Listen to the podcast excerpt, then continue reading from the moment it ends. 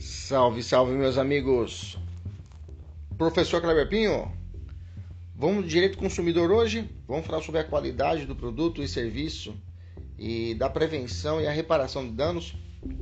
Um tema muito importante, direito do consumidor, tá? Que é muito constante nas provas e nós temos que enfrentá-lo. Saúde nossos alunos da mentoria, que hoje seja um dia bacana para você, Deus te abençoe e aos nossos amigos do Spotify e do YouTube. Sejam todos bem-vindos ao nosso canal. Então vamos começar com uma questão para a gente poder enfrentar ela e ao final nós podemos resolvê-la. Hoje vamos trabalhar sobre vários vícios, vamos falar sobre vício a respeito da responsabilidade quanto ao fato do serviço, do produto. E aí a gente vai deixar a responsabilidade do vício, a decadência, a prescrição, nós falamos na próxima aula. Essa aula é tão importante que vamos dividir em dois blocos, em duas aulas, tá? Duas aulas. primeira aula de hoje vamos trabalhar essa parte, vamos falar sobre a toda a parte introdutória dessa matéria, mais a responsabilidade do fato. E amanhã a gente trata da responsabilidade do vício. Beleza? Vamos lá. Analise os itens, os itens e indique a única correta. Equiparam-se equiparam aos consumidores todas as vítimas do evento. Letra B. Aquele que efetivar o pagamento ao prejudicado não poderá exercer o direito de regresso contra os demais responsáveis, segundo sua participação na, na causação do evento danoso. Letra C. O produto é considerado defeituoso pelo fato de outro de melhor qualidade ter sido colocado no mercado? Letra D. A responsabilidade pelo vício. Centraliza suas atenções na garantia da incolumidade físico-psíquica do, do consumidor, protegendo sua saúde e sua segurança. Bom, temos que saber a respeito das, da, do, do consumidor por equiparação. Temos que falar sobre a cadeia de responsabilidade do direito do consumidor temos a falar a respeito sobre a responsabilidade de vício e a responsabilidade de fato. Temos que saber a diferença de uma para outra. Vamos lá. A matéria de hoje está contida no capítulo 4 ali do Código de Defesa do Consumidor. Se você quiser pegar o seu, seu código, abrir nesse capítulo em diante, me acompanhe. O capítulo 4 trata assim da qualidade de produtos e serviços e da, e da prevenção e da reparação de danos. É um grande capítulo, começando lá pelo artigo 8 E aí eu tenho, a partir do artigo 8 eu tenho alguns pontos que tratam da proteção a saúde e a segurança, que são requisitos básicos que o, tanto o fornecedor, tanto o comerciante, todos aqueles que estão nessa linha, na cadeia produtiva, desde o construtor, desde o fabricante até o consumidor, até o comerciante devem ter responsabilidades para isso, dos produtos que são aplicados no mercado. Nessa primeira base, eu tenho a chamada teoria da qualidade. O que, que trata essa teoria da qualidade? O artigo 8 do CDC é muito claro dizendo o seguinte: os produtos e serviços colocados no mercado de consumo não acarretarão riscos à saúde ou segura, ou é, risco à saúde ou segurança dos consumidores, exceto os considerados normais e previsíveis, em decorrência de sua natureza e fluição, obrigando seus fornecedores, em qualquer hipótese, a dar as informações necessárias e adequadas a seu respeito. Em se tratando de produto industrial ao fabricante, cabe prestar as informações que se referem a esse artigo através de impressos apropriados que devem acompanhar o produto. Parágrafo 2. O fornecedor de, deverá higienizar os equipamentos e utensílios utilizados no fornecimento de produtos ou serviços ou colocados à disposição do consumidor e informar de maneira ostensiva e adequada, quando for o caso, sobre os riscos de contaminação. Ainda mais hoje, né? Em pleno época de pandemia, esse parágrafo segundo é muito, deve ser muito aplicado. Vamos fazer alguns questionamentos para a gente poder desenvolver nosso raciocínio. O primeiro deles. imaginamos o fabricante de uma faca, de facas. Ele não será responsabilizado, por exemplo, caso o consumidor tenha se cortado durante o manuseio, porque quem fabrica faca, ele tem responsabilidade. Se a pessoa cortar a mão fazendo um, uma salada, ele será responsabilizado? A resposta é não. Por quê? Porque você tem que entender, são todos os produtos, todo produto que causar dano a um cidadão, a um consumidor, o fornecedor, o proprietário, ou, aliás, o fornecedor, o fabricante, será responsabilizado? A resposta é não. Por quê? É, os riscos para o manuseio de uma faca é considerado normal e previsível. Tá? E porque é possível que você se corte. Então, sobre esses tipos e espécies de produtos, o fabricante não será responsabilizado. Ok? Utilizar a faca é previsível que alguém pode se cortar. Portanto, um produto ou serviço colocado no mercado que oferecer risco à saúde ou à segurança dos consumidores nem sempre será defeituoso, desde que ele seja normal e previsível. Mas como que eu vou analisar na prática o que seria normal e previsível? A doutrina entende que dois são os requisitos: um objetivo e outro subjetivo. O objetivo fala assim: que a periculosidade esteja de acordo com o tipo específico de produto ou serviço. Exemplo, uma faca, ela corta. OK? E um requisito subjetivo, que analisa se o consumidor tinha condições de prever a periculosidade. OK? Por exemplo, uma arma de airsoft é possível com o consumidor prever que aquela arma de airsoft, que aquelas armas que saem bolinhas né, de tinta, a curta distância, se direcionadas a alguém, no rosto, por exemplo, vai causar o mal. É previsível. É normal. Então, por, essas, por essa ação, o produtor, o fabricante ou o comerciante não terá responsabilidades porque não é considerado um, um defeito. Assim, a doutrina é, entende que o artigo 8 introduz a chamada teoria da qualidade. Então, qual seria o conceito dessa teoria da qualidade? Essa teoria traz o seguinte: por essa teoria, o fornecedor possui o dever de qualidade, devendo colocar no mercado de consumo somente produtos ou serviços que proporcionem ao consumidor a qualidade em sentido amplo. Ou seja, tanto a qualidade e segurança, que não coloque em risco o consumidor e ofereça o que se espera, sob pena de responsabilização do fornecedor pelo fato do produto ou do serviço, considerando nesses casos o produto defeituoso okay? E quanto à qualidade, adequação, que consiste em oferecer produtos que sejam adequados ao fim que se destinam, tanto por desempenho quanto por durabilidade, chamados de adequação desempenho e adequação durabilidade. Não você fica preocupado em decorar isso aqui não, só para a gente já saber, só para termos o conhecimento, ok?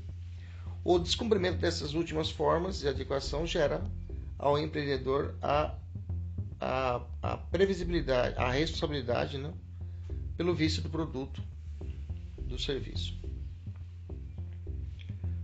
Assim, nós podemos dizer que entre os artigos 8 ao 17 trata da qualidade de segurança. Tá? É esse princípio maior. Os artigos 18 ao 25 trariam a qualidade educação. Okay? Ou melhor, qualidade adequação. Tem uma pergunta, professor. O parágrafo 1 do artigo 8 determina: em se tratando de produtos industriais, ao fabricante cabe prestar as informações a que se refere esse artigo, através de impressos apropriados que devam acompanhar o produto. Nesse sentido, na falta de informação, o produto será defeituoso? Sim. e caso ocorra dano em face do consumidor, acarreta a indenização, a indenização por a indenização por parte do fornecedor? Correto. Quais são as espécies então de periculosidade, professor? Bom, eu tenho aqui uma divisão dada pelo ministro Herman Benjamin, Antônio Herman Benjamin do STJ, que ficou classe no julgado dele e é muito utilizado no direito do consumidor. Ele fala que existe o peri periculosidade inerente, a periculosidade adquirida e a peri periculosidade exagerada. A inerente não é defeituoso, a faca que corta, por exemplo. A adquirida é defeituoso. Ele apresenta defeitos de concepção, ou seja, design do produto, defeito de fabricação ou defeito de comercialização. Aqui também englobando os, de, informa os, englobando os de informação ou de instrução. E a periculosidade exagerada é defeituoso por ficção, grande potencial de causar danos ao consumidor. Por exemplo, um produto que contém um veneno, ok? Inseticida, por exemplo. Ok? Bacana? A Lei 13.486, 13.486 de 2017 acrescentou o parágrafo 2 no artigo 8 do CDC.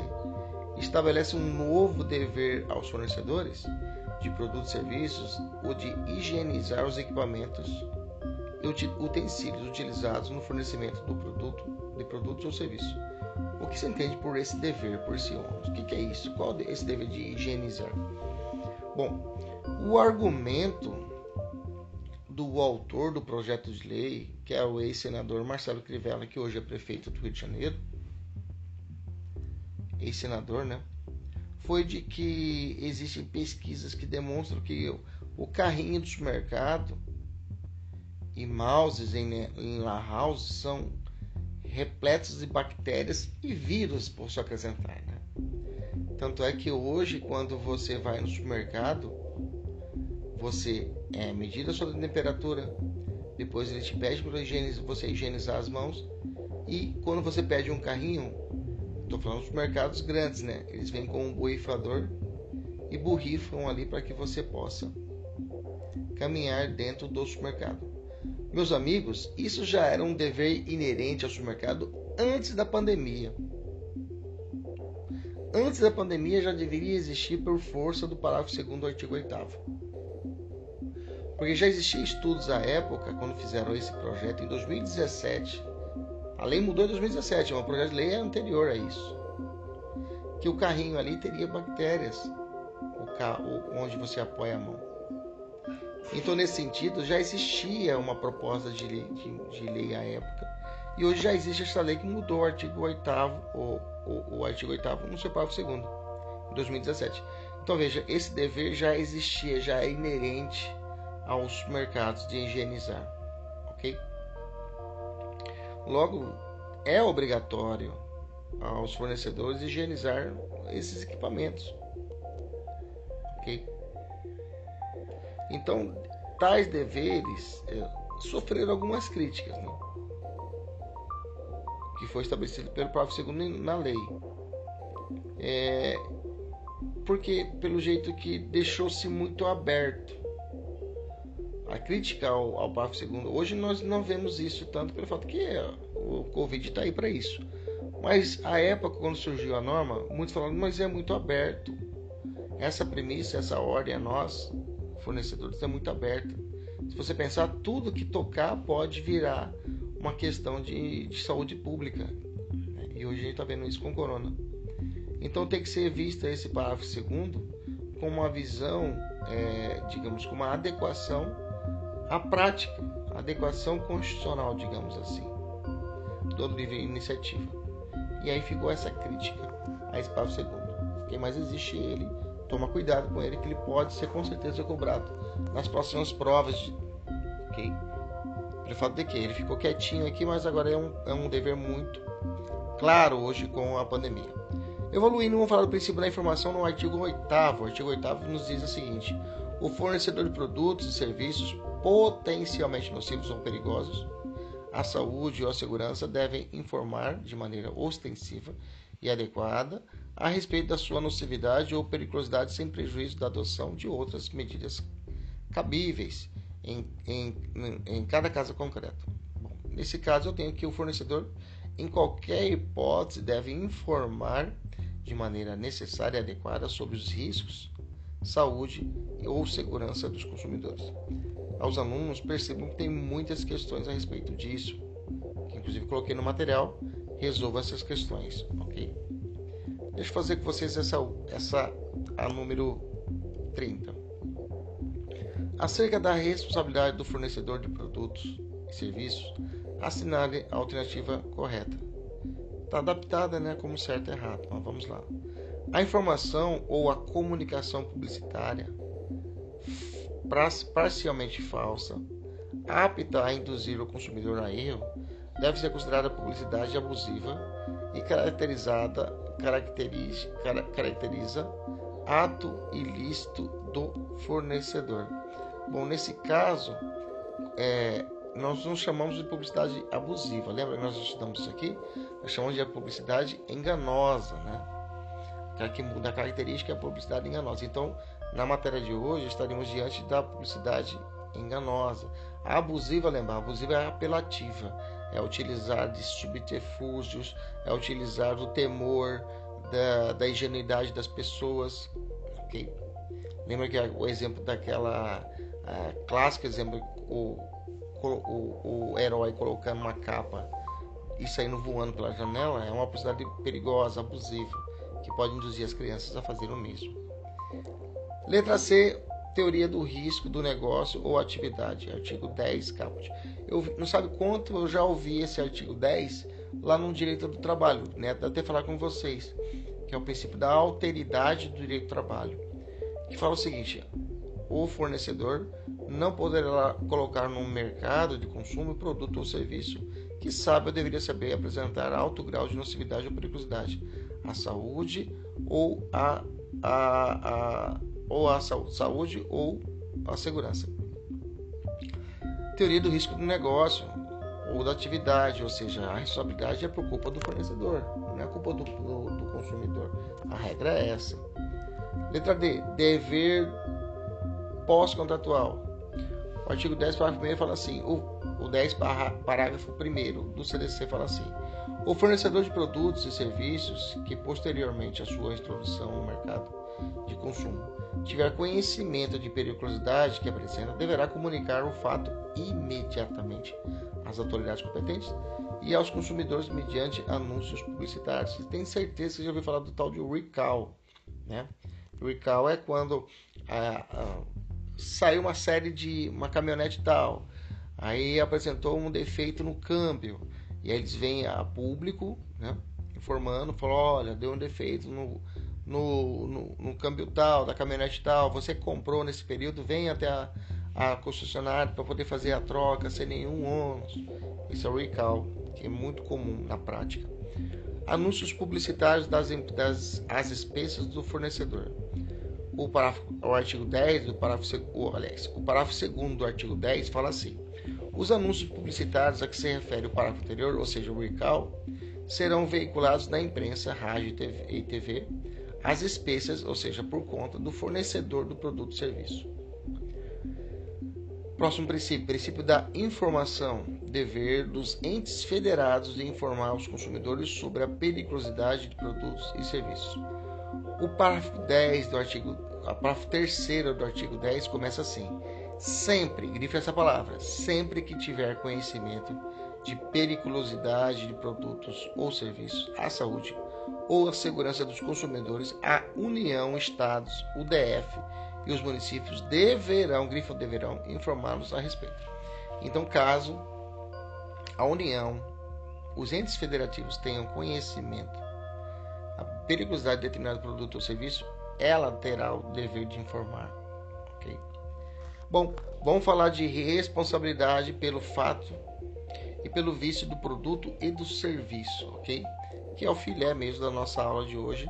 É muito importante de início já nós sabemos a diferença entre a, a responsabilidade do fato e a responsabilidade do vício. Isso é muito importante. Você tem que terminar essa aula de hoje sabendo diferenciar uma da outra. Vamos lá. Vamos falar sobre uma, vamos ter uma noção geral, uma parte introdutória. Fala assim: a, melhor maneira que nós temos para estudar a, essa, esse grupo de responsabilidade no âmbito do direito do consumidor é analisar as diferenças entre fato do produto e serviço e vício do produto e serviço. São coisas distintas, tá? Porque o fato e vício não são conceitos sinônimos, ok? É muito comum em prova colocar misturado o que é fato e o que é vício. Para isso precisamos ter em mente o artigo 12 e 14 do Código de Defesa do Consumidor que fala do fato do serviço, fato e o 18 e o 20 que vai tratar do vício. Okay? Então já fica na cabeça. 12 e 14 trata dos fa do fato e 18 e 20 do vício. Bom, eu tenho uma tabela que eu vou te apresentar, nosso material. Quem está assistindo a aula pelo YouTube consegue ver essa tabela. É uma tabela que tem o artigo 12 e 14 e a 18 e 20 bem separados. Mas eu vou narrar para vocês, para quem está ouvindo, para você entender muito bem qual a diferença do fato para o vício o fato, a responsabilidade pelo fato do produto ou do serviço, o prejuízo é extrínseco, ou seja, ele é externo. Ele é externo ao bem, ou seja, não há uma limitação de inadequação do produto em si, mas uma inadequação que é gerado, que gera danos além do produto ou seja, responsabilidade de fato se prende a acidente de consumo. Grifa essa palavra: acidente de consumo. Ou seja, a responsabilidade pelo fato centraliza suas atenções na garantia da incolumidade físico-psíquica do consumidor, protegendo a sua saúde e segurança. Então a ideia, a ideia da responsabilidade de fato se prende a um acidente, se prende à proteção à segurança física e psíquica do consumidor. A prescrição da, da responsabilidade pelo fato está no artigo 27 do CDC. Okay? Aqui se prende a qualidade e segurança. Por exemplo, um celular que explode e causa dano à pessoa. Uma, um, um, um avião que cai e mata os seus tripulantes, uma hélice do ventilador que se desprende e acerta a cabeça de todas as pessoas que estão perto dela, uma TV que explode e atinge o pessoal que está dentro do banco na fila do ônibus, na fila do banco. Todos, todas essas hipóteses, veja, foram acidentes causados por produtos ou até por serviços que geram o dever de da responsabilidade civil do fornecedor ou até mesmo do consumidor em determinada situação, do, do comerciante. Ok? Vamos falar do vício e aí a gente vai fechar diferenciando a responsabilidade de fato com a responsabilidade de vício. O vício, meus amigos, o prejuízo é intrínseco. Olha a diferença. Enquanto o fato, o prejuízo é extrínseco, prejuízo aqui no vício é intrínseco, ou seja, estando o bem somente em desconformidade com o fim a que se destina. A responsabilidade por vício busca garantir a incolumidade econômica do consumidor. Okay? Diferente da responsabilidade de fato que protege a incolumidade físico-psíquica do consumidor. Aqui eu tenho a decadência, que está contida no artigo 26 do CDC. Vamos ver a aula que vem. Ok? Aqui trata da qualidade e adequação. Exemplos. As teclas do laptop que não funcionam, funcionam mal. Eu dou exemplo do meu, do meu laptop. Quando eu comprei, é um Samsung, o teclado dele, eu vi que é o número 7, número 7, naquele cantinho direito onde fica o teclado de números, estava sobressalto. Estava, na hora que eu comprei, eu vi que ele estava além da linha do teclado, então, ou seja, estava um pouco mais saltado. Eu falei, esse 7 aqui vai me dar um problema. Então, eu já percebi na hora o que era correto. Eu deveria ter levado até assistência, mas eu deixei quieto. O que aconteceu? O 7 me dá problema até hoje. O teclado eu tenho que apertar com mais força ele do que os demais. Isso é vício, não é fato. Ok? Beleza? Qual a diferença então entre vício e defeito? Para poder fechar. Né? Defeito ou fato. Defeito gera a inadequação do produto ou serviço, bem como um dano à pessoa. Defeito se prende ao fato, veja, nome de fato. Exemplo, celular que explode.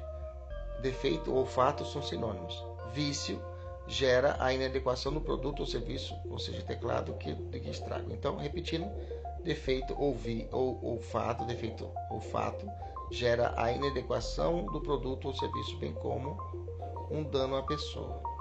O vício gera inadequação do produto ou serviço, mas não gera nenhum dano à pessoa. Ok? Exemplo, teclas do meu computador que estragou. Ok? Vamos continuar? Vamos falar das, das, do sistema de responsabilidades do CDC.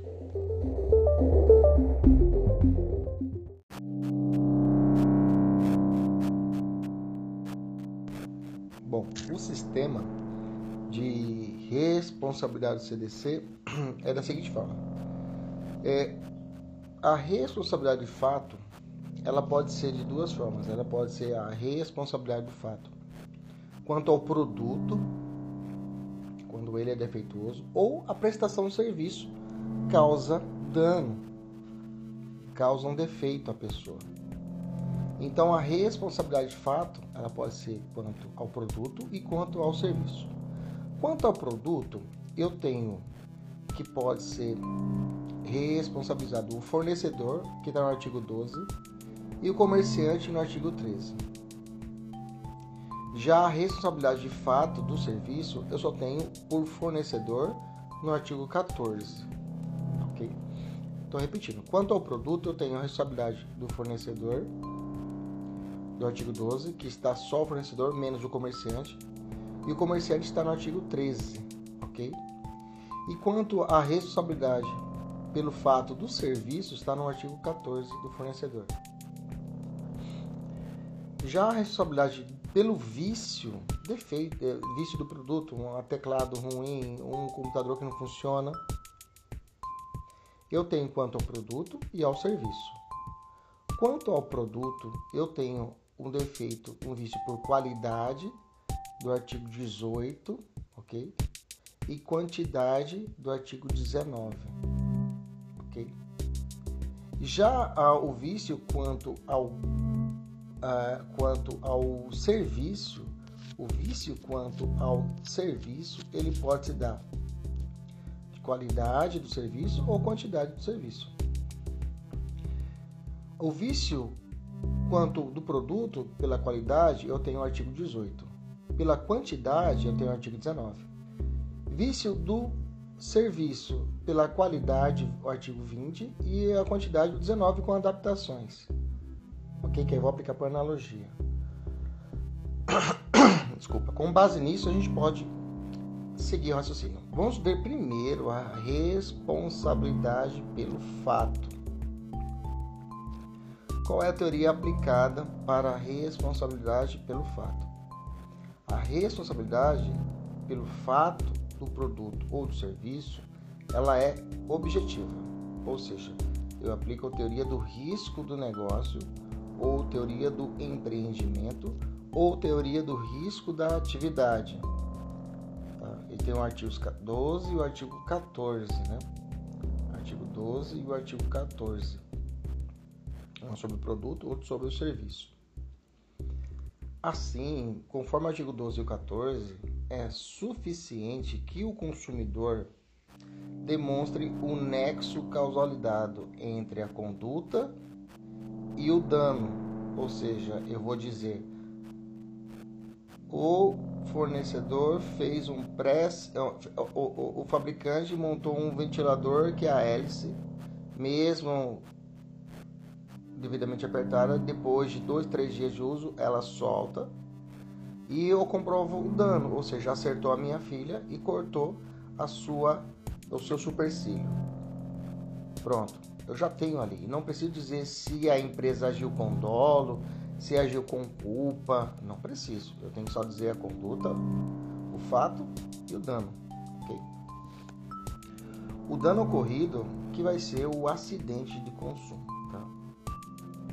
A relação de nexo de causalidade entre o dano e o produto, eu tenho que comprovar, né?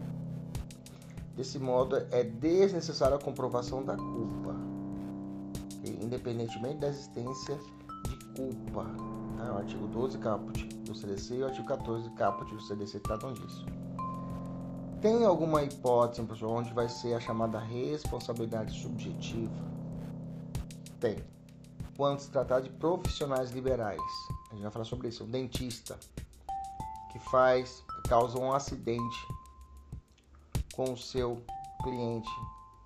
Aqui eu tenho que provar a culpa, tá? Aqui eu tenho que provar a culpa, é a responsabilidade subjetiva, ok? Então vamos lá, fazendo um paralelo entre a responsabilidade pelo fato do produto e pelo serviço do produto, pelo serviço.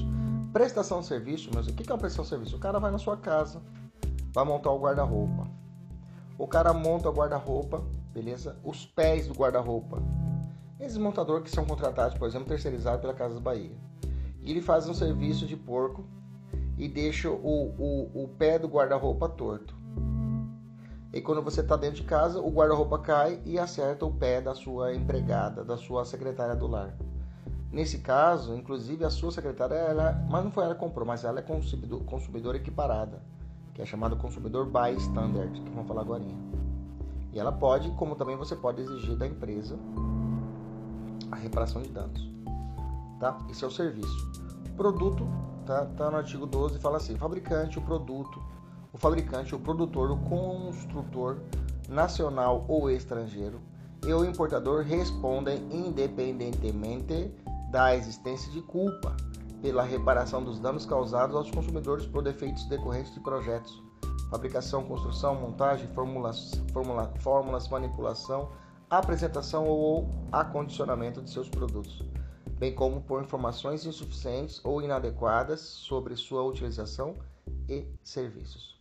Parágrafo 1 do artigo 12 fala assim: o produto é defeituoso quando não oferece a segurança que deles dele legitimamente se espera, levando-se em consideração as circunstâncias relevantes, entre as quais sua apresentação, o uso e os riscos que razoavelmente dele se esperam, a época em que foi colocado em circulação. Parágrafo 2 o produto grifa não é considerado defeituoso pelo fato de outro de menor qualidade ter sido colocado no mercado, tá? A gente vai encontrar questões assim, tá? Que o consumidor comprou um carro, o carro não tinha freio ABS. É essa espécie de carro comprou zero, que saiu um novo. Imagina, mas hoje, hoje de fábrica o, freio ABS todo mundo tem, né? Mas digamos que determinado carro, modelo de 2019, 2020, não vinha com teto solar no ano seguinte, quando ele acabou de comprar a concessionária, chega o 2020 e 2021 com o teto celular com o mesmo valor. Ele falou: Não, meu carro é defeituoso. Não, isso não é defeito. Isso não é considerado defeito. Toma cuidado. Parágrafo terceiro: o fabricante, o construtor, o produtor ou importador só não será responsabilizado quando provar. O fabricante, o construtor, o produtor e importador que não colocou o produto no mercado, essa é a inversão do ônus da prova op legis, ou seja, a lei determina isso, que embora haja colocado o produto no mercado, o defeito inexiste, ou a culpa foi exclusiva do consumidor ou de terceiro. A responsabilidade de fato, que mesmo sendo objetiva, cabe salientar o fato ou, ou, ou, ou a responsabilidade de fato do produto ou fato do serviço, mesmo sendo objetiva, possibilita que o, o, fabricante, possibilita que o fornecedor, possibilita o construtor apresentar excludentes de licitude, tá? Então eu posso apresentar excludentes de licitude, eu posso comprovar como a lei trouxe. Essas são excludentes. Ó, não fui eu que coloquei no mercado. Ó, embora haja colocado um produto no mercado, defeito não, não existe. A culpa é exclusiva do consumidor ou de terceiro. Ok? Beleza? Já a responsabilidade pelo fato do serviço, que está no artigo 14, traz o seguinte: o artigo 14 fala assim: o fornecedor de serviço responde, independentemente de culpa, veja objetiva, pela reparação dos danos causados ao consumidor por defeito relativos à prestação de serviços, bem como por informações insuficientes ou inadequadas sobre a, fruição, a sua fruição e riscos. Parágrafo 1. O serviço é defeituoso, defeituoso quando não fornecer a segurança que o consumidor dele pode esperar, levando-se em consideração as circunstâncias relevantes entre as quais o modo do seu fornecimento, o resultado e os riscos que razoavelmente dele se esperam à época que foi fornecido. Parágrafo 2. O serviço não é considerado defeituoso pela adoção de novas técnicas. Veja, lá na responsabilidade pelo fato do produto, o parágrafo 2 fala que o produto não é considerado defeituoso por outro de menor qualidade ter sido colocado no mercado. Já aqui fala, o serviço não é considerado defeituoso pela adoção de novas técnicas, tá? uma nova técnica.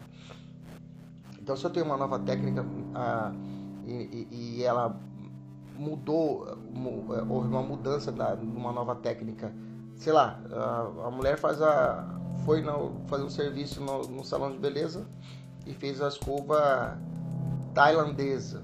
Aí ela sai do mercado, sai da, do salão de beleza, vê uma outra cabelo mais bonito e fala: ah, aqui a escova que é essa? Ah, essa escova aqui é a russa. Acabou de chegar uma nova técnica aí. Não, a minha tailandesa é defeituosa. Apresentou um problema aí. A minha prestador de serviço, a minha cabeleireira vai ter que fazer de novo. A cabeleireira Leila vai ter que fazer de novo o meu cabelo. Ok? Beleza? Não. Não é considerado defeituoso. Cabeleireira Leila. Parágrafo terceiro. O fornecedor de serviços não será responsabilizado quando provar. Olha as excludentes. Que tendo prestado o serviço, o, o defeito não existiu, a culpa é exclusiva do consumidor ou de terceiro. Olha, mandei ela colocar esse. Ah, meu cabelo caiu. A menina usou. Um... Aconteceu isso com minha prima uma vez. Minha prima ela foi num salão e aí a menina errou na química no cabelo dela, que ela estava utilizando lá um, um tratamento. Começou a cair o cabelo dela. Eu lembro que ela saiu correndo é, eu era pequeno na época, né? eu lembro que saiu correndo para poder colocar leite no cabelo, para poder. que o cabelo tava caindo. Tá? Aí a, a, a, o, o, o, o prestador de serviço tem que comprovar que não houve defeito por culpa dele, ok? Mas foi muito engraçado, né? Porque eu era pequeno, eu morri de rir. Parágrafo quarto, que o cabelo não era meu, é claro. Né? A responsabilidade pessoal do profissional liberal pela sua será apurada mediante verificação da culpa. Aí que eu falei para vocês. Já o profissional liberal, veja, é serviço, viu? O profissional liberal não tem defeito, não tem é, responsabilidade pelo fato, e sim pelo, pelo, pelo fato do produto, e sim pelo fato do serviço, ok? É outra conversa. Ser aprovada a culpa. Então pode, pode-se dizer que o CDC adotou a teoria da responsabilidade objetiva na vertente risco integral? Não como eu disse, como há a possibilidade de apresentar excludentes, o, o CDC não seguiu o risco integral. A teoria do risco integral, eu, nós já conversamos sobre ela lá no direito ambiental. Né? Diz que quando ocorre um dano ambiental, não tem como você comprovar o que, que você é, é, não tem como você apresentar excludente de licitude. Você tem que você é responsabilidade de qualquer forma. Ah, mas não foi eu que taquei fogo, você vai ter que pagar. Ah, mas não foi a culpa do. Não, você vai ter que pagar. Dano nuclear também é considerado é, risco integral. Existe isso muito lá também no direito administrativo. Tá? Mas aqui não. Aqui não. Aqui a responsabilidade não é integral. Ok? Aqui seria um risco, né? A teoria do risco aqui seria mais a teoria da, da risco da atividade, onde a, o, o, empregador, o, o fornecedor pode apresentar excludentes. Né? Aí eu separei as excludentes que eu acabei de ler no parágrafo terceiro, está aqui separado no artigo 12. Né? O parágrafo terceiro vai falar do artigo 12, que é do produto, fato do produto, e o 14, fato do serviço. Várias questões, o pessoal da mentoria, por favor, eu quero que vocês resolvam as questões. São várias questões para você resolver. Vamos fazer uma junta aqui? Vamos fazer a 34? Vamos lá, 34, para lá cima. Alexandre trabalha como motorista de passageiros por meio de aplicativo para aparelho celular. Bacana. Pelo qual os usuários solicitam a corrida e realizam o pagamento por meio de eletrônico a operadores do aplicativo. Em uma das suas corridas, Alexandre veio a se envolver em um acidente, causando danos para o passageiro. Nesse caso, gente, aqui o Alexandre vai, vai, vai, ter, vai ter responsabilidade, sim ou não? Claro. A responsabilidade é subjetiva ou objetiva? Nesse caso, a responsabilidade dele é objetiva, tá? Objetiva. Aqui não é uma ideia de ser um prestador de, de serviços, digamos assim, ah, não é um profissional liberal aqui. Como há uma vinculação dele com, por exemplo, indireta e diretamente com a Uber, eu tenho aqui a responsabilidade objetiva, tá? Esse entendimento dos tribunais também, tá? Então, Uber, falou Uber, a responsabilidade é objetiva pelos danos causados, tá? Salvo se ocorrer, caso fortuito ou força maior. Então, passageiro, ônibus, passageiro de carro, não é profissional liberal, tá? Nesse caso, eu tenho uma prestação de serviço, ok? Nesse caso, eu tenho a responsabilidade objetiva, tá? É um defeito do serviço que vou aplicar o artigo o artigo 14, mas não no parágrafo 4 vou, vou aplicar o 14 cabeça, tá? O fornecedor de serviços responde, independente de existência de culpa. Ele não é considerado um profissional liberal, tá? Para esses fins do CDC. Então, você viu na prova acidente, acidente de Uber. Uh, aliás, o Uber também pode ser responsabilizado? Sim, o Uber também pode ser responsabilizado, tá?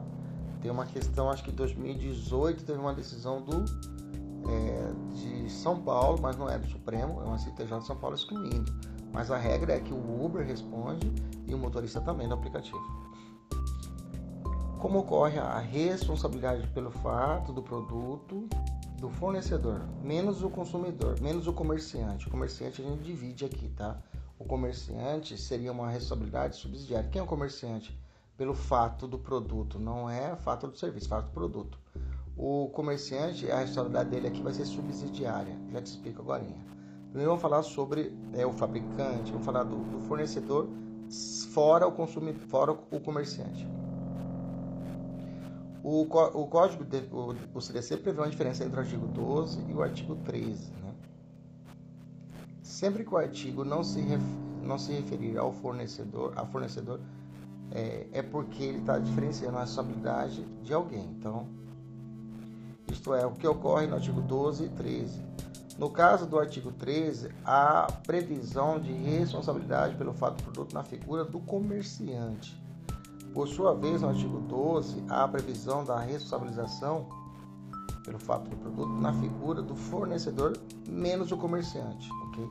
Então, quando tiver no artigo 12, é todos menos o comerciante, fabricante, construtor, menos o comerciante.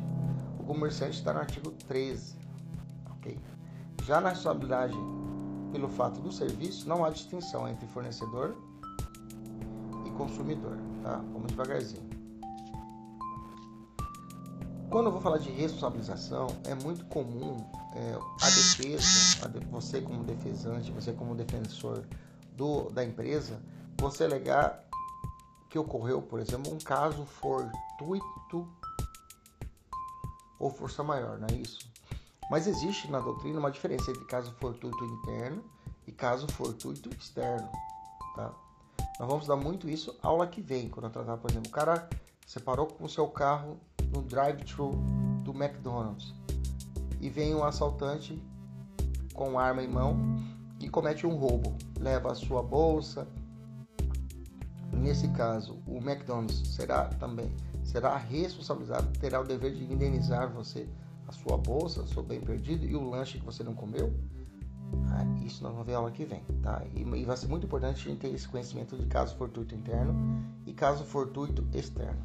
O caso fortuito interno está relacionado com a organização da empresa. É um fato que está ligado aos riscos da atividade desenvolvida pelo fornecedor. No caso fortuito interno, a responsabilidade do fornecedor existe, aliás, há, estou afirmando, a responsabilidade do fornecedor. Por exemplo, Estouro em um pneu do ônibus da empresa de transporte coletivo e acerta uma pessoa que está passando na rua. A empresa deve ser responsabilizada. Crackers invadem o sistema do banco e conseguem transferir dinheiro da conta da sua conta. É responsabilidade do banco, é um caso fortuito interno. Ele poderia se precaver com maior sistema de segurança. O estouro do pneu, o empregador poderia, o fornecedor poderia observar as condições de forma paliativa dos pneus. Durante o transporte da matriz para uma das, das agências, ocorre um roubo e são subtraídos diversos talões. É, Trata-se de um fato que se liga à organização da empresa e aos riscos da própria, própria atividade desenvolvida. O caso fortuito interno não exclui a obrigação do fornecedor de indenizar o consumidor. Isso é muito importante. Já o caso fortuito externo não está relacionado à organização da empresa. É um fato que não guarda nenhuma relação de causa e efeito com a atividade desenvolvida do fornecedor. Um raio que cai dentro, cai num, num prédio que queima todos os aparelhos, estragando as transmissões, o sistema de internet de várias pessoas no Brasil. Okay? Mesmo sendo previsto o raio, sendo previsto com um porta-raio, digamos, digamos que o porta-raio estava todo bem instalado, mas mesmo o raio foi bem mais forte, um terremoto que acontece.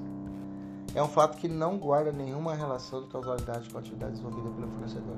Não há responsabilidade do fornecedor. Outro exemplo, um assalto à mão armada no interior de um ônibus coletivo. Não faz parte da organização da empresa, do ônibus, garantir a segurança pública dos passageiros. Ok? Segurança do transporte, mas não a segurança pública. Um terremoto que faz o telhado do banco cair, causando danos aos clientes que ali estavam esperando.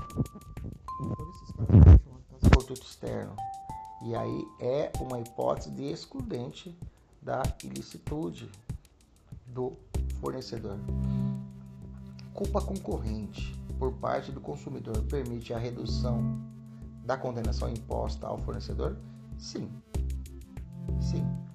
Conforme até o 955 lá do Código Civil, que pela teoria do diálogo das fontes, olha que bacana.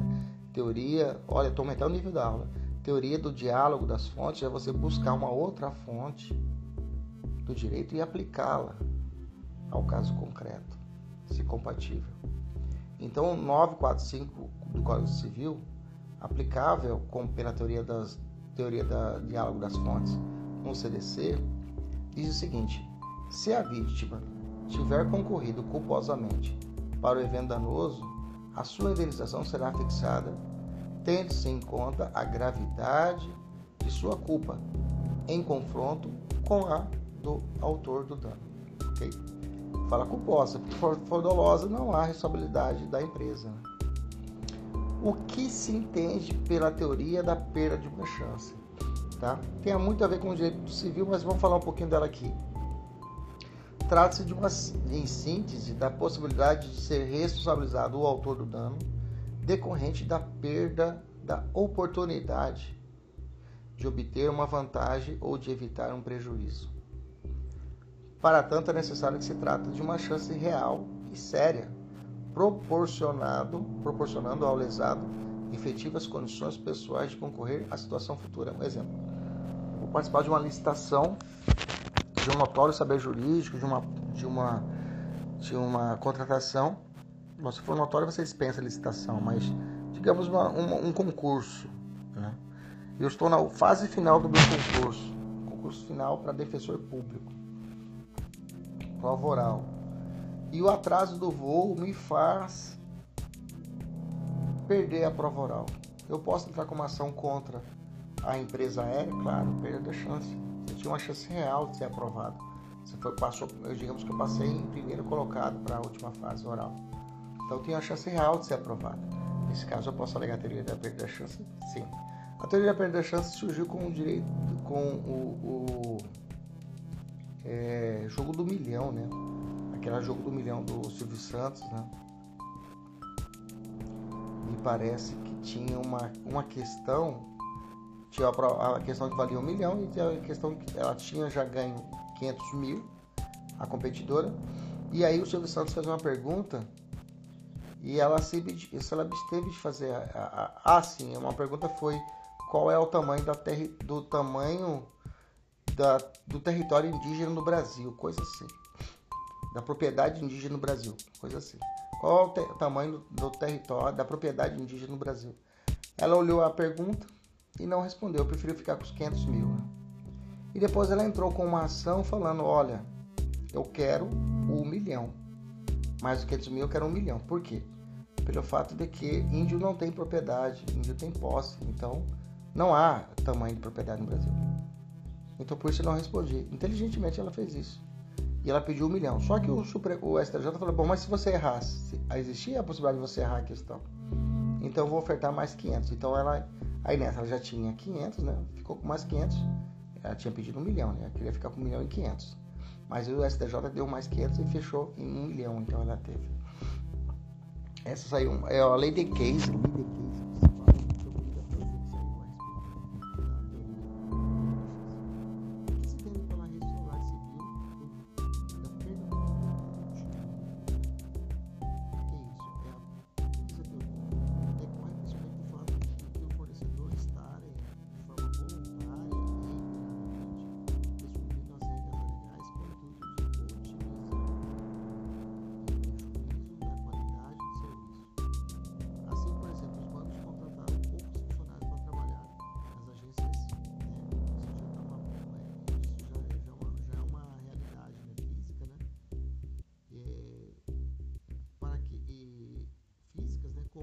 Otimizar o lucro.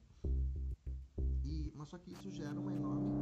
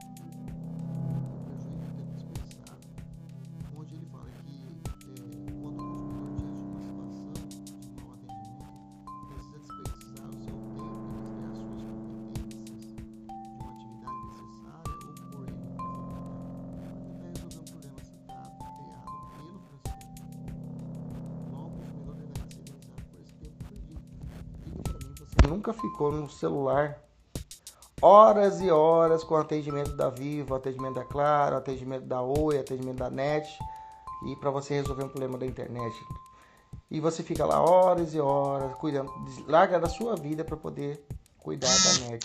Isso é um reflexo claro dessa teoria do desvio produtivo do consumidor, ok? Essa teoria realmente ela é é passível realmente de, de, de aplicação prática mesmo, porque isso acontece 24 horas com os consumidores, né? comigo, com você, com todos que necessitam. Ok? Vamos evoluir, vamos falar de responsabilidade do comerciante. Como é que se dá a responsabilidade do comerciante?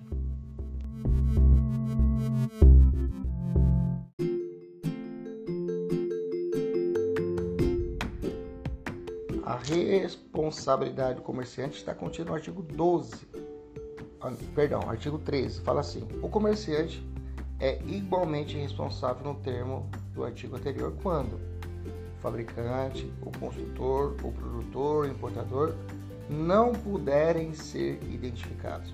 Ponto. Presta atenção. Quer dizer que quem é um comerciante? É o dono do mercadinho.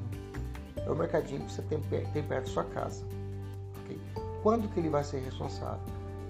E tem um falou, fabricante, quando o fabricante, construtor, produtor, importador não puderem ser identificados. Na questão, normalmente, quando eles querem que você fique, você que o fabricante responda, ela, ele, normalmente eles colocam na questão, o fabricante devidamente identificado, eles fazem isso. Porque se não for identificado, se o fabricante não for identificado, vai sobrar para quem? Para o consumidor. Aliás, o comerciante. É o comerciante que vai sobrar essa bucha para ele. Mas como que o comerciante não. Como, quando que o fabricante não é identificado? Ah, ele compra uma farinha da roça do tio José que fez a farinha lá. E a farinha vem só com a etiqueta da validade e ele põe para vender no comércio dele. Bacana? E a farinha apresenta um, um defeito, ou, ou, aliás, e causa uma dor de barriga na comunidade. E ele não consegue, de onde, você sabe de onde ele tirou, de onde ele comprou essa farinha. Quem vai responder? O comerciante? Normalmente o comerciante já vai em ação, né? O, o, o, o, consumidor vai voltar todo mundo no pau. Começa o comerciante, o fornecedor. E aí o comerciante, ele pode pedir para sair da, da, da lead e falar, olha, tá identificado quem é o fabricante, então eu tô fora. Ok? Mas se não tiver, ele vai junto. Dois, o produto do, for fornecido sem identificação clara do seu fabricante, produtor, construtor ou importador. Beleza. Está intimamente casado com o inciso 1. Inciso 3 não conservar adequadamente os produtos perecíveis. Isso acontece muito. Aí quando a questão coloca, coloca que o cara vendia um produto, uh, digamos, um legume, produzia, ele, ele conservava carne de forma errada. Entendeu? O fabricante, o cara que forneceu a carne, falou, olha parceiro, fornecedor falou, olha, tá aqui a carne. Você tem que colocar, condicionar ela no, no freezer em tal temperatura. O cara para economizar, ele diminui a temperatura e coloca ela, a carne, a carne vai estraga e causa algum, algum, algum fato pelo produto. Nesse caso, o comerciante vai responder. O fabricante vai ser chamado e vai falar assim: olha, desculpa, mas a temperatura é assim, ele que não obedeceu. Ok?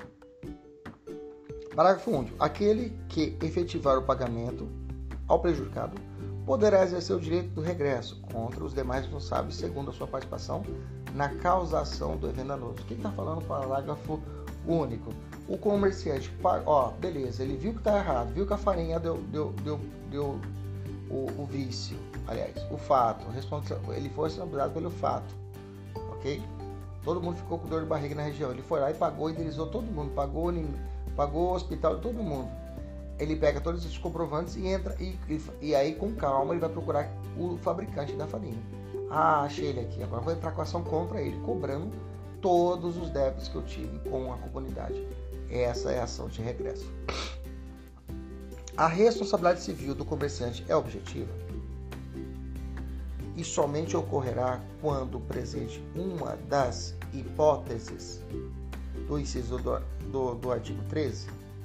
Nesse sentido, quantas hipóteses podemos identificar com o artigo 13 do CDC? Bom, primeira pergunta, a responsabilidade civil objetiva, sim, tá? é objetiva. Quantas hipóteses? como nós vimos ali, são três hipóteses, né? E aí a gente volta a falar. A primeira hipótese ocorre quando o fabricante, produtor, consultor. Ah, sim. A, eu, a resposta, né? Eu coloquei duas hipóteses né, que eu fiz conjugada. A primeira e o segundo inciso e o terceiro inciso só em uma. Então, quando, quando, é, a primeira hipótese ocorre quando o produtor, consultor ou importador não puderem ser identificados, seja em razão do inciso 1, produtos anônimos, né? como por exemplo venda de um produto que não se sabe quem é o produtor, a farinha, seja em função do inciso 2, produto mal identificado, como exemplo, produto sem rótulo. Né? Desse modo, a responsabilidade do comerciante se dá porque se tornará o único fornecedor acessível, identificável, para que o consumidor consiga reclamar os defeitos do produto. E a segunda hipótese, que é o inciso 3, né? ocorre quando o próprio comerciante não conserva adequadamente os produtos, né? causando ele danos. Né? É, vamos fazer essa questão, vamos fazer a 39. Fala assim: ó, o feirante que vender uma fruta estragada não poderá não poderá ser responsabilizado pelo vício de se o produto, se o produtor da fruta estiver claramente identificado. Não, é, tá certo, isso tá certo.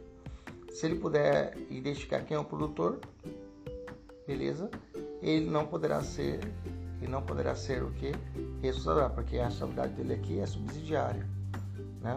Primeiro eu vejo o fabricante, produtor. Deu para identificar? Deu. Aí eu ponho. Não deu para identificar? Aí o comerciante responde. Vamos falar sobre a responsabilidade subjetiva dos profissionais liberais e vamos dar exemplo. Vamos lá. Artigo 14, parágrafo 4 14, parágrafo 4 fala assim: A responsabilidade pessoal dos profissionais liberais será apurada mediante verificação da culpa, ou seja, eu vou observar se realmente ele agiu com culpa, né? Então, já adiantando, existem no nosso, nesse, nesse bloco dois grupos que são responsáveis, são, serão, terão a responsabilidade subjetiva: os profissionais liberais e as sociedades coligadas, tá? Sociedades coligadas e os profissionais liberais, esses dois grupos respondem pela culpa, ok? Aliás, então sua responsabilidade aqui é subjetiva e não objetiva, tá? Vamos a um exemplo. Vamos resolver a questão 42 para quem está com material. A responsabilidade, a responsabilidade do fornecedor pelo produto e ou serviço é valorada pelo critério objetivo. Bacana. Isto é, a configuração do dever de reparar prescinde, ou seja, não exige da análise da culpa do senso. Perfeito. Estando todos os fornecedores submetidos a esse critério. Errado que não são todos, pelo fato de que os profissionais liberais estão excluídos dessa regra, que deve ser subjetiva. Mas eu quero uma questão com case. Vamos aqui na questão 41. Após ter sofrido grave acidente, Mariana contratou o fisioterapeuta Carlos para cuidar de sua reabilitação. Contudo, o tratamento foi mal sucedido e Mariana, por considerar que ficou inabilitada para o trabalho por tempo excessivo em razão da ineficiência e da má qualidade do serviço, deseja ajuizar demanda contra Carlos para pleitear lucros cessantes. Lucros cessantes é aquilo que você deixou de ganhar. Nessa situação hipotética, Mariana deve ajuizar ação de responsabilidade pelo vício do serviço. E a responsabilidade de Carlos é subjetiva. Ok? E aí? Certo ou errado? Carlos, esse cara, a responsabilidade dele é subjetiva? Sim ou não? Ele é profissional liberal? Sim ou não? Sim. Então a responsabilidade desse caso dele é subjetiva. Ok? Bacana? Tem que corrigir aqui o meu gabarito que está errado mas está certo. A responsabilidade dele é subjetiva. Beleza? Vamos evoluir. Vamos para frente, que atrás vem gente. Vamos lá. Artigo 13 eu tenho também o direito de regresso, né? que nós já falamos atrás, né? Aquele que efetiva, o comerciante que efetiva o pagamento tem direito ao regresso, já falamos disso lá atrás. Vamos falar sobre a responsabilidade solidária pelo fato, ok? Vamos lá. Lembra que o fato pode, é, pode ser contra o produto, ok? Ou, ou quanto ao fato, ou pelo serviço, né? Pelo fato, fato, fato do produto ou fato do serviço, né? Então, a responsabilidade civil pode ser pelo fato do produto ou do serviço. Nós estudamos até agora. Na responsabilidade pelo fato do produto ou do serviço, não há solidariedade entre fornecedor e comerciante, lembra disso. Tá? Presente uma responsabilidade direta e imediata do fornecedor e uma responsabilidade subsidiária ou imediata do comerciante. Lembra, o comerciante, dono do mercado, só responde quando não consegue identificar o fornecedor, digamos, o fabricante, o produtor, o construtor, beleza? Já na responsabilidade quanto ao fato do serviço, né? O fato do serviço, a solidariedade, tá? A solidariedade entre todos os envolvidos na prestação, ou seja, todos aqueles que estejam na cadeia responderão pelo fato, tá? Pelo fato, todos respondendo nessa cadeira, nós estamos falando a foto de serviço. Não estudamos ainda vício, né? Vício na aula que vem. Pergunta: cabe a, a denunciação à LID, da LID nas ações indenizatórias decorrentes da relação de consumo, seja no caso de responsabilidade pelo fato do produto, seja no caso de responsabilidade pelo fato do serviço? Não, tá? Não, o STJ tem entendimento que não. Tá? A, a, a vedação à denunciação da lei na seleção de consumo refere-se tanto à responsabilidade pelo fato ou serviço. Então, nesse caso, é, é, não se restringe a responsabilidade comerciante do fato do produto, sendo aplicável também nas demais hipóteses de responsabilidade civil acidentes de consumo. Ok? É, o artigo 88 do CDC proíbe que o fornecedor que foi acionado judicialmente pelo consumidor faça a denunciação chamando para o processo outros corresponsáveis pelo evento. Vamos dar um exemplo? É, Alexandre trabalha como motorista de passageiros. Isso é uma questão que nós vimos lá em cima, né? E nesse caso, o aparelho Uber, é, o aplicativo Uber, em uma corrida ele Alexandre veio a causar um acidente com alguém. Nesse caso, Alexandre tem responsabilidade objetiva pelos danos causados ao passageiro, salvo caso fortuito fosse maior, perfeito. Mas a empresa Uber também será responsável? Sim. Tanto o Uber quanto o motorista são responsáveis. Trata de uma obrigação solidária que deve ser paga por qualquer um deles, sem preferência ou ordem de pagamento. Na prática, a responsável pela Uber, uma vez que a empresa com, mai, com maior patrimônio e maior facilidade para realizar o pagamento de indenizações. Nós já falamos lá atrás. Fechando a aula de hoje, consumidor bystander, eu já falei desse consumidor bystander, que é o consumidor por equiparação. Né? Como eu falei para vocês, eu mando, comprei um guarda-roupa, o pessoal da Casas Bahias fizeram um serviço ruim e aconteceu um fato pelo serviço deles, ou seja, caiu o, o, o pé e acertou o braço da minha secretária do lar. Nesse caso, ela pode entrar com ação, como eu também posso entrar com ação contra as Casas Bahias. Eu serei consumidor principal e ela será consumidora por equiparação. Consumidora como qualquer pessoa.